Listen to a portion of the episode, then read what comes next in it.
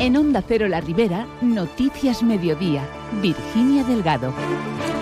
Buenas tardes. Se ha desarticulado una organización criminal que operaba en Alcira y a nivel nacional traficando con hachís. Además, les contamos que la falta de camareros supone un grave problema para el sector hostelero en estas fechas en las que las salas de eventos rozan el completo para Nochevieja. Además, Salud Pública anima a la gente a vacunarse frente a la gripe y COVID ante la llegada del frío y el aumento de contagios. Se lo contamos todo hasta las 2 menos 10 de la tarde. Comenzamos.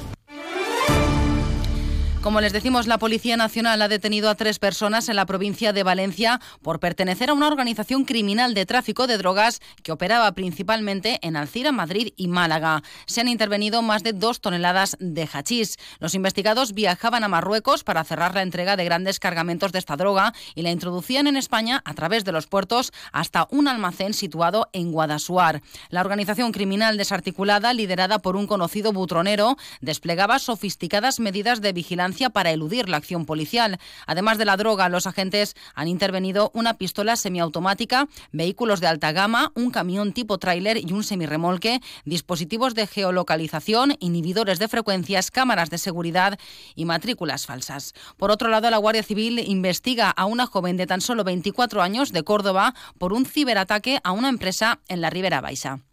Al parecer, la mujer había realizado una estafa bancaria a través de un sofisticado método de hackeo de servidores. Esta empresa procedió al pago de más de 88.000 euros a una cuenta bancaria que no se correspondía con la legítima de la empresa reclamante del pago. Afortunadamente, iniciada la investigación, los agentes actuaron rápidamente y se pudo recuperar el total del dinero.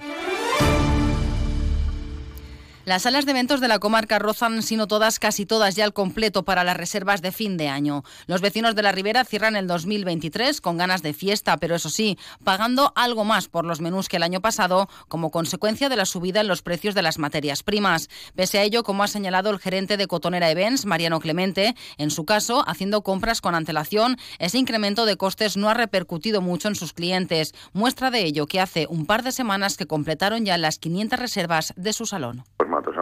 Saló de 500 persones a la venda i està venut. Nosaltres estem en 100 euros. El sopar, la festa... Teníem 95 i hem pujat 5 euros. Ha pujat molt més tot el que és el menjar i les coses ja hem fet compres anticipades. Nosaltres personalment no ho hem repercutit.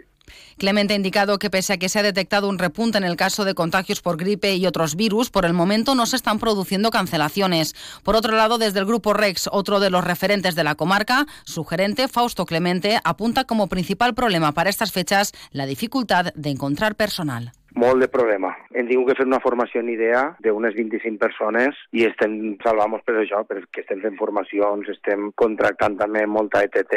Jo la tia vaig anar a lo que és la Federació d'Hostaleria de València i és en tota la comunitat valenciana. Que això, pues clar, quan tots lliuren és quan tu treballes així en hostaleria. I m'han dit, i encara que guanyi el doble ahir, no vaig ahir a treballar. Algú ho ha de fer. En la Ribera Baixa, Raúl Santiago de la Sala Santi ha notado que este año las reservas se han resentido. Considera que por el incremento de los precios y también coincide en señalar que es difícil encontrar camareros qualificados. Un any un poquet més fluixet que l'any passat. Coses que valen un poquet més diners pues, se tiren un poquet darrere. No, tenim plantilla habitual, però n'hi ha problemes. Per exemple, en el dia de Nadal no vaig poder agarrar més gent perquè no trobava camarers.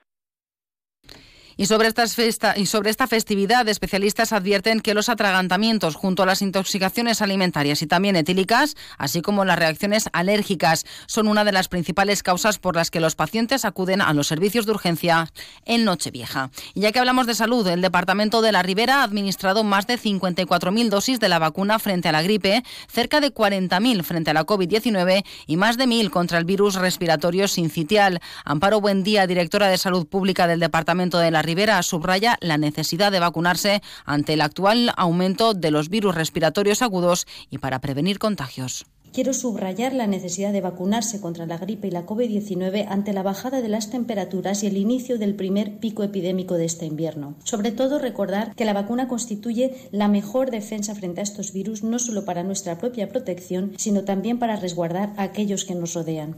Y cambiamos de asunto. La Consellería de Medio Ambiente, Agua, Infraestructuras y Territorio ha convocado la Junta Rectora del Parque Natural de la Albufera el próximo 11 de enero. En el encuentro se abordará el informe de gestión del parque del año 2020 2022 y se pretende avanzar en la tramitación del nuevo PRUG y la modificación del port del enclave, así como en la adecuación de las normas de la Red Natura 2000. El portavoz de Suckerville, Paco Sanz, que forma parte de la Junta Rectora, espera que en esta reunión se tengan en cuenta sus reivindicaciones y se den soluciones a la falta de caudales del plan hidrológico para la albufera. Des de Sucre Viu estaven esperant des de fa temps aquesta convocatòria. Esperem que aquesta reunió puga servir per a conèixer quines són les intencions tant de la Conselleria com Confederació i Ajuntament. Eh, ja ho advertirem quan se va elaborar el País Hidrològic que els cabals que se disposaven eren insuficients i no estaven garantits. Aquest és un tema important que s'haurà d'abordar en aquesta reunió del dia 11 Y ya que hablamos de medio ambiente, el Ayuntamiento de Real ha solicitado a la Consellería de Medio Ambiente la declaración de la Yoma del Sogroñ como paraje natural municipal. El objetivo, preservar este enclave al tiempo que se fomenta el uso público del entorno y el estudio de sus valores ambientales. Así se ha aprobado en el último pleno. Escuchamos al alcalde de Real, Gerardo López. Bé, la lloma del Sogroll. I ahir n'hi ha molt de, molta hectàrea, que és privat. Entonces sí que n'hi ha 18,17 eh, hectàrees que són municipals. El tema és pues, conservar perquè n'hi ha de pedra seca per a protegir aquests bancals. A veure, després la vegetació pròpia que n'hi ha eh, així en el Mediterrani. Que si després podem tindre alguna ajuda també per part de la conselleria, pues però a veure, que això també han dit que això tardarà no mesos, sinó tardaran anys en donar-nos l'hoquei. Okay. La Unión Llauradora ha hecho su particular balance agrario del 2023, en el que destaca que el calentamiento global ha mermado las cosechas de la comunidad valenciana y provocado un aumento de la siniestralidad en los seguros del 56%. Para Carles Peris, secretario general de la Unión, sería importante que el Consejo, con fondos propios, utilice eh, ayudas para que el sector siga produciendo alimentos de calidad. En estos moments eh, quan necessitem una administració valenciana pròxima i que en fons propis hauria de donar un impuls habilitant ajudes a les persones llauradores i ramaderes per poder suportar la caiguda productiva i, per lo tant, la caiguda d'ingressos, una mesura extraordinària per salvaguardar la continuïtat de moltes explotacions valencianes. Por su parte, Aba Asaja ha criticado que las ayudas del Gobierno central por la sequía han vuelto a dejar fuera a la uva y al olivar. Nos vamos hasta Sumacárcer, donde el ayuntamiento ha conseguido medio millón de euros de subvención dentro del plan Conviure para el proyecto presentado para concluir las obras de la Casa de la Sequia, donde se creará un centro de mayores, un aula multifuncional para actividades de juventud e igualdad, además de un nuevo jardín en el patio inferior del edificio, lo ha contado su alcalde, David Pons.